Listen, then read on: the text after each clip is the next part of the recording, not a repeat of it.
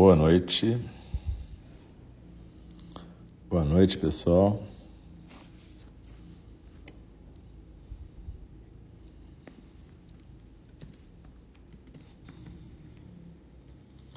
Boa noite. Já estamos iniciando a nossa transmissão desta quarta-feira, 15 de fevereiro de 2023. E aqui é o Alcio, eu sou um dos professores, instrutores de Einindi, o Templo Zen do Cuidado Amoroso Eterno. E aqui é o nosso Zendô virtual. Funciona desde o início da pandemia, né? E a gente continua, mesmo voltando a ter encontros presenciais na nossa sede, lá na rua São Romão, 16, na subida do Pavão, Pavãozinho, Cantagalo, e no Rio de Janeiro, em Copacabana. Atualmente a gente tem lá residindo e tomando conta nossos, nossa irmã Natasha, que cuida também de Toguecodia, nossa sangue irmã em Portugal, e nosso irmão Diego, que já está lá há algum tempo também. Ambos estão cuidando da casa, que é a sede física do nosso, da nossa sanga, né? E a gente tem recebido agora, mais ou menos já há uma semana, nossos parentes Fulniô, da etnia Fulniô, lá de Pernambuco. É, normalmente a gente fala parentes para os indígenas, né? Mas no meu caso eles são parentes mesmo, porque a minha bisavó era Fulniô, uma das minhas bisavós. E, e eles estão lá, comandados pelo Tafkeá, que é um xamã e vai fazer algumas cerimônias em vários lugares do Rio. E também a gente deve fazer uma cerimônia logo depois do carnaval, uma cerimônia para apresentar à sociedade a filha dele. Ele desejou fazer uma cerimônia mista, né? Indígena e zen no nosso tempo. Muito legal isso. Então, provavelmente no dia 23, quinta-feira, logo depois do carnaval de manhã, a gente vai poder realizar essa cerimônia. E se você tiver interessado em participar, interessado, é só se mandar, mandar o nome para a gente nos nossos, no nosso site, nos nossos grupos, para você a gente saber quantas pessoas querem estar lá. Então, é, eu queria agradecer muito todo mundo que está aqui é, nessa quarta-feira aqui em São Paulo. Agora já está mais fresquinho, ficou quente durante o dia, chove. No Rio também eu sei que está assim, mas a gente tem pessoas em vários lugares e eu queria agradecer a todas as pessoas que estão aqui praticando junto com a gente. É, na verdade, é por causa de vocês que a gente está aqui, né? Eu sempre digo que eu acabei fazendo votos porque foi uma maneira de me obrigar a compartilhar o Dharma e para compartilhar você tem que praticar. Eu sempre fui preguiçoso o suficiente, mas também ao mesmo tempo consciente o suficiente para saber que para mim só não, não daria certo. Então eu agradeço sempre a todas, todos e todos que estão aqui, porque é por causa de todo mundo que eu estou aqui também. E certamente, em maior ou menor grau, todas as professoras e professores de NG também têm um pouco disso. Né? Tem gente que é mais aplicado, gente que é menos, mas enfim. O que importa é que a gente está aqui por causa da sanga. Nossos votos de bodhisattvas só fazem sentido porque a gente existe numa comunidade. E sanga é a comunidade tanto no sentido estrito de quem pratica o Dharma, mas da comunidade de todos os seres sencientes do universo, no sentido mais amplo.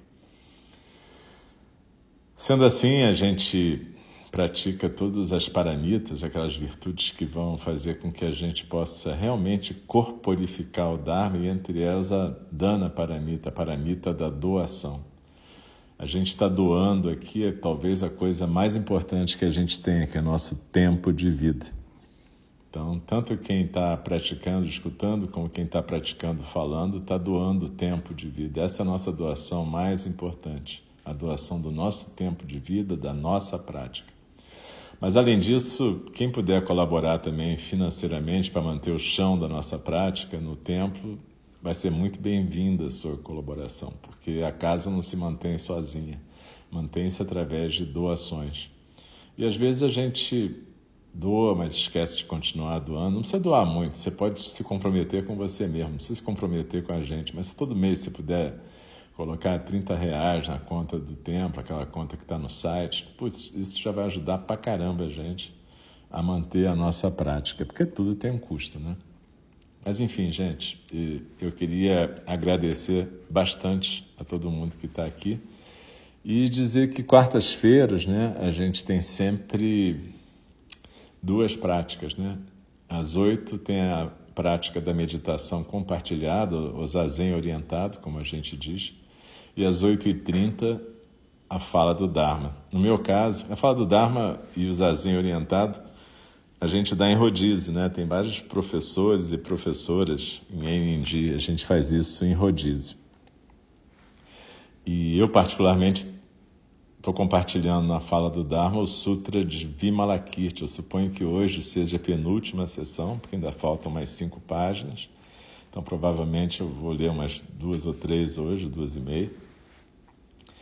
E comentar, e depois, a próxima vez que for comigo, a gente vai terminar esse sutra que fiquei praticamente compartilhando ele durante esse último ano de prática. Esse sutra para mim é fundamental, ele tem ele tem os ensinamentos básicos do Buda Dharma. Né? Então, se você puder escutar desde o começo e praticar, vai ser muito legal. Normalmente eu tento fazer uma meditação que tenha a ver com o sutra, ou seja, com o trecho do sutra que a gente vai ler depois. Então, de qualquer maneira, e se você puder escutar a partir de 8h30, está super convidada e agradeço a presença. Se não puder, escuta depois a gravação. E a gente agora então vai fazer a nossa meditação compartilhada. Eu lembro sempre que, como é ao vivo, tem várias possibilidades, né? Possibilidade de faltar luz, possibilidade de cair internet, possibilidade da cachorra aqui da Kiara latir, possibilidade de alguém tocar a campainha, tudo isso pode acontecer. Mas uma prática de meditação não é uma prática para se isolar do mundo e, ao contrário, é para a gente aprender a estar no mundo plenamente consciente. Então, é isso. Simplesmente a gente prepara o ambiente. É óbvio que a gente, como está treinando, a gente prepara o ambiente mais tranquilo possível adota uma posição a mais quieta que seja possível, pode ser sentada numa cadeira na forma ocidental, ou sentada na forma oriental, em almofada, na postura de lótus, semilótus ou birmanesa, ou até num banquinho de meditação. Mas o importante aqui é que a gente possa reservar um tempinho, né? uns 20, 25 minutos para a gente praticar a meditação. Se você estiver ouvindo a gravação, o que está acontecendo também é que hoje eu conversei com uma pessoa e ela disse que não tem conseguido meditar porque ela sempre acha que tem que meditar pelo menos 20 minutos, 30 minutos e ela quase nunca consegue isso. E ela falou: Mas você fala que 10 minutos todo dia basta. Eu falei: Sim.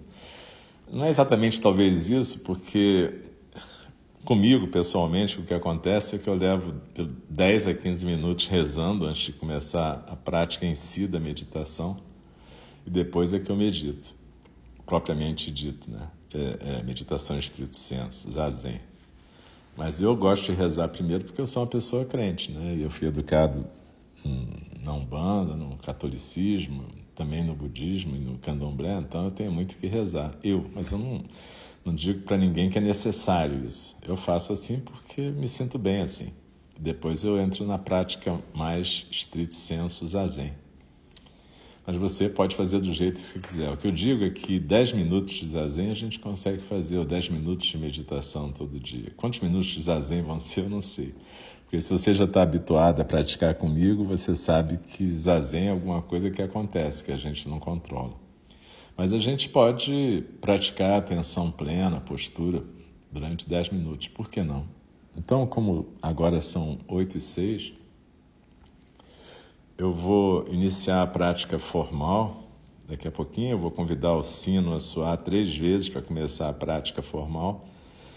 E, ah, eu lembro também que normalmente às terças-feiras à noite aqui, sábado às nove da manhã, terça às vinte, sábado às nove da manhã, a gente tem sessões de meditação mais especificamente destinadas a iniciantes. Todos nós somos iniciantes de uma certa forma Mas essas sessões de terça às 20 horas e sábado às 9 da manhã são mais visando iniciantes. Se você quiser sempre estar dentro dessas, recebendo as comunicações, procure entrar no nosso site, se inscrever para receber os avisos, essa coisa toda.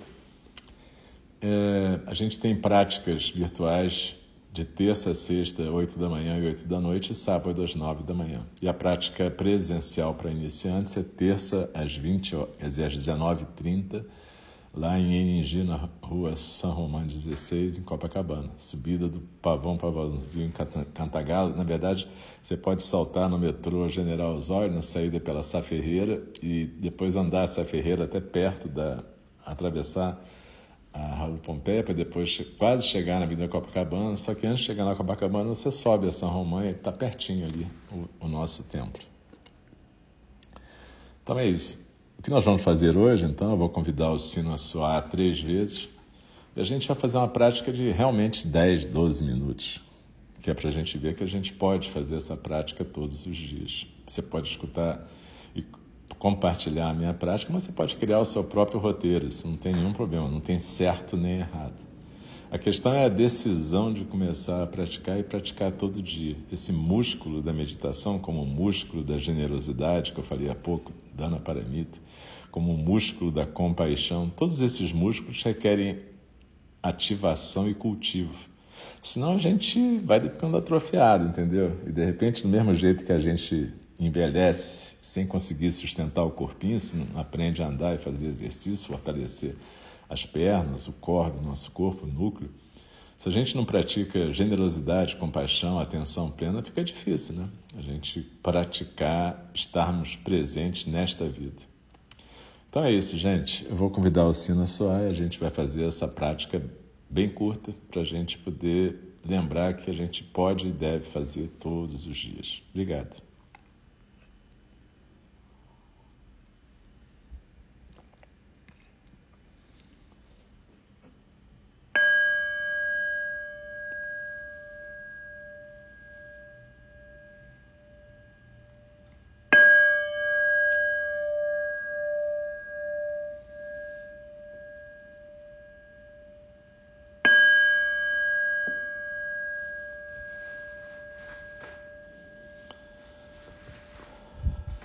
Aqui e agora eu me aquieto nesta cadeira onde estou.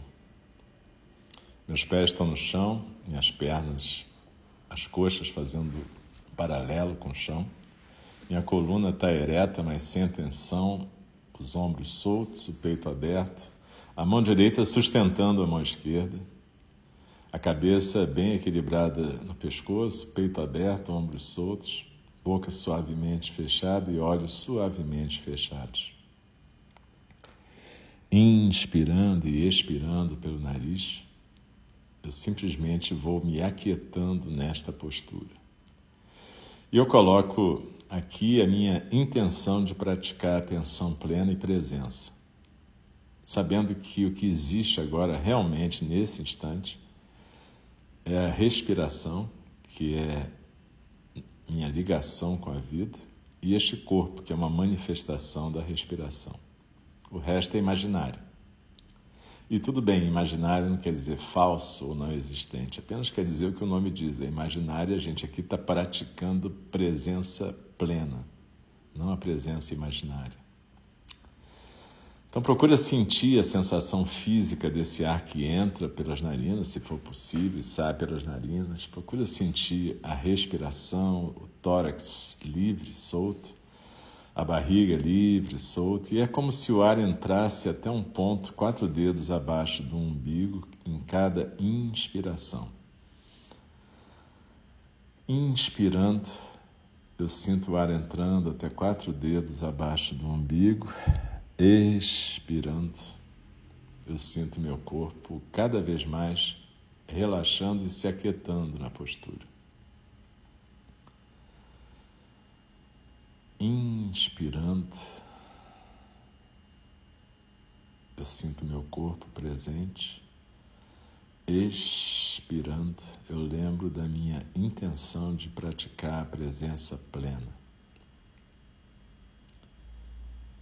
Nós não estamos aqui para interromper os pensamentos, estamos aqui para aprendermos a ficar quietas, sem sair correndo atrás dos pensamentos como um cachorrinho vai atrás de uma bolinha.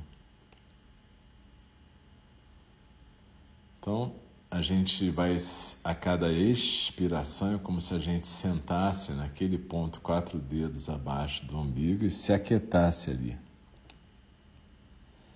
Então, inspirando, eu me aquieto no meu centro. Expirando, eu sinto meus ombros soltando e a minha postura se aquietando cada vez mais.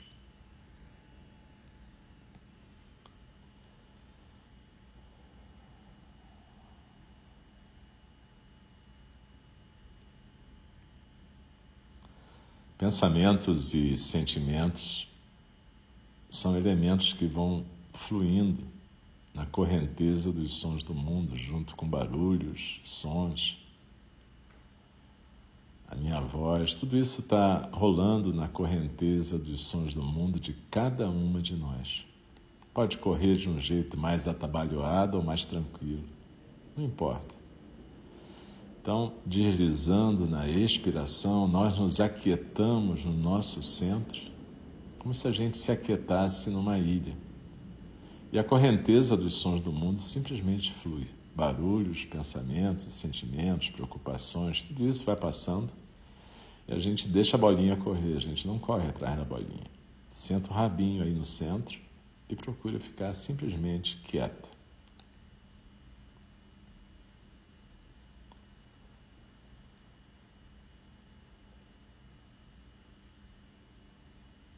Nós todas temos um prazer narcísico nos nossos pensamentos e sentimentos, mesmo quando eles são desagradáveis, aparentemente ruins.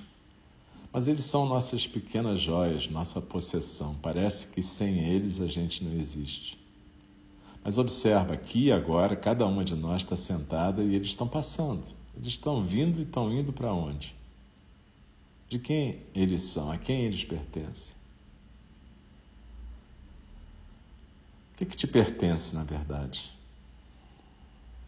Na quinta lembrança, a gente fala: meus atos são minhas únicas posses verdadeiras.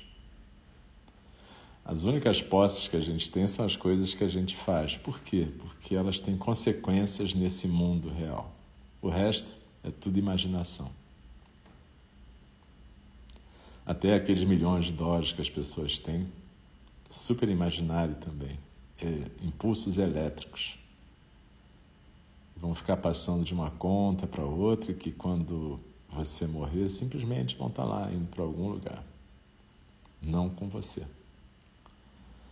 Então procura ir se desapegando desse sentimento de posse, meu pensamento, minha ideia, meu sentimento, minha dor, minha história, meu luto, minha raiva. Começa a soltar um pouco esse aperto. Perceba que nós recebemos um privilégio do Dharma, que é simplesmente existirmos e podermos deixar o Dharma fluir através de nós. Então a gente tem o privilégio de degustar essas emoções e pensamentos. Mas do mesmo jeito que a gente não é dono do prato de comida que a gente come no restaurante, a gente não é dono de nada. Eu repito, a gente só é dono dos nossos atos, porque eles têm consequências. Então desliza na expiração e se aquieta no centro.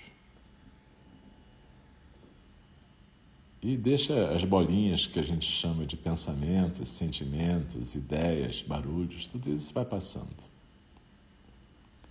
Desliza na expiração e se aquieta no centro. Observa o grande medo de abrir mão dessa sensação de que é dona desses pensamentos, sentimentos e tudo mais. Parece que sem isso a gente não é nada. Quando na verdade isso tudo é simplesmente a nossa doença. Por que doença? Porque na verdade quando a gente se apega a isso tudo, a gente vai reificando essas coisas, vai tornando elas como se fossem reais, quando são só imaginárias sempre. Então desliza na expiração e se aquieta no centro.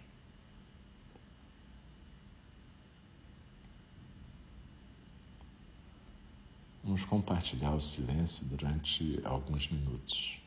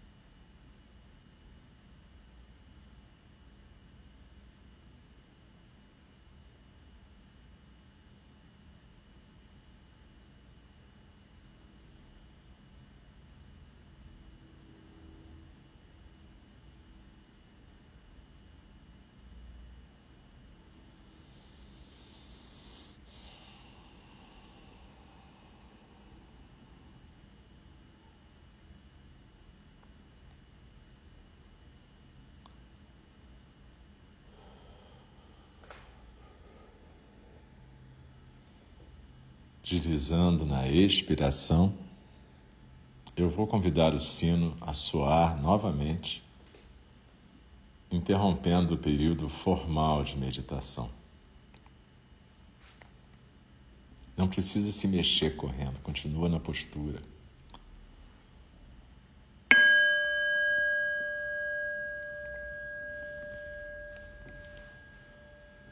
Essa prática Continua na postura, tranquila, apenas escutando. Essa prática que a gente fez agora durou basicamente entre 10 e 12 minutos, eu não sei ao certo. E evidente, se você estiver escutando, vai durar mais, porque você vai escutar desde o começo, as instruções. Mas você pode até separar esse trecho e gravar simplesmente isso e usar como um guia para você. Perceba, esses 10, 12 minutos são possíveis para cada uma de nós, qualquer hora e qualquer dia. Depende de um ato de vontade. Depende da gente sair dessa posição de ah, eu não consigo, eu não posso, eu não tenho vocação, eu não sou Buda. Bom, gente, é, eu não vou nem entrar na discussão budista se você não é Buda, na verdade, porque teoricamente cada uma de nós é uma manifestação da natureza búdica. Mas eu sugiro que você veja qual é o seu projeto de vida. Onde é que a meditação entra nisso? Onde é que a presença entra nisso? Onde é que a atenção plena entra nisso? Você realmente está afim de abrir mão desse apego aos pensamentos, sentimentos, histórias? É verdade? É verdade esse bilhete?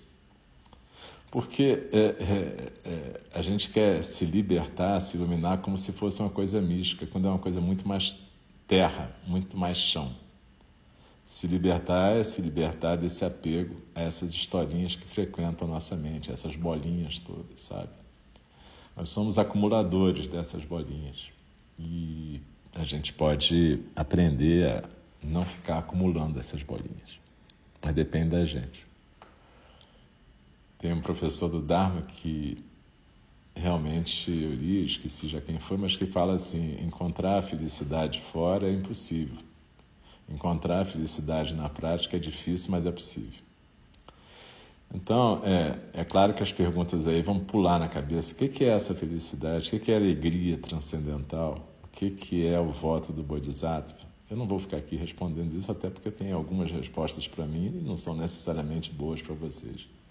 O que importa é que a gente, todos os professores aqui, a gente compartilha recursos para que cada uma de nós descubra como pode praticar e como pode corporificar o Dharma nesta vida e nesta oportunidade. Então, eu queria novamente dar esse exemplo, né? A gente se comove com a tragédia, o genocídio do povo Yanomami. Algumas pessoas podem até ir lá, algumas que são mais jovens e podem se oferecer como voluntários, mas a maioria não pode fazer isso, mas pode doar dinheiro. Tá bom. E quem não pode fazer nenhuma coisa no, nem outra? Pode ir lá em Iningi ajudar a limpar a casa, por exemplo, ajudar a cuidar da casa para abrigar nossos parentes. Pode, tudo bem, se não consegue cuidar dos Yanomami, mas pode ajudar a cuidar dos Funyo. Percebe? Sempre tem o que fazer. O que não tem, o que não adianta é ficar pensando: ah, que pena, não consigo meditar meia hora por dia. Ah, que pena, não consigo ajudar os Yanomami. É, esse é o tipo de coisa que não tem a ver, percebe? O budismo, a prática do Dharma é uma prática de estar viva e engajada. É por isso que a gente é parte da Ordem Internacional dos Pacificadores da Paz, hein? Que é a única ordem que faz sentido para a gente. A gente não pertence a nenhuma ordem religiosa cujo objetivo seja simplesmente é, persistir na religião ou transmitir uma religião que é simplesmente uma ideia alienada do mundo. Isso não nos interessa. E tudo bem, cada um procura o seu, e não é a questão aqui. Mas, enfim, é, procure ver qual é realmente o seu projeto de vida. Onde que o Zen, a meditação, a prática entra no seu projeto de vida? E procure aproveitar, como diz Dogen Zenji, não desperdice essa oportunidade, não desperdice a sua vida. Então, galera, é, muito obrigado pela presença de todas, todos e todos aqui. A gente vai fazer um pequeno intervalo, uns cinco minutos, para a gente poder cuidar dos nossos corpos, tomar uma água, dar um pulo no toalete. E daqui a pouquinho a gente volta com a fala do Dharma, que é hoje provavelmente a penúltima sessão dedicada ao Sutra de Vimalakirti. Como eu disse, esse sutra é bem importante, aí está todo gravado, então se vocês puderem acompanhar desde o começo, é bem legal, porque ele é um resumo da prática e um resumo crítico, né? Ele vai desconstruindo o que a gente acha da prática. Então, de qualquer maneira, muito obrigado pela presença de todas, de todos e de todos aqui. A gente vai interromper agora rapidamente e daqui a cinco minutos a gente volta. Uma boa noite.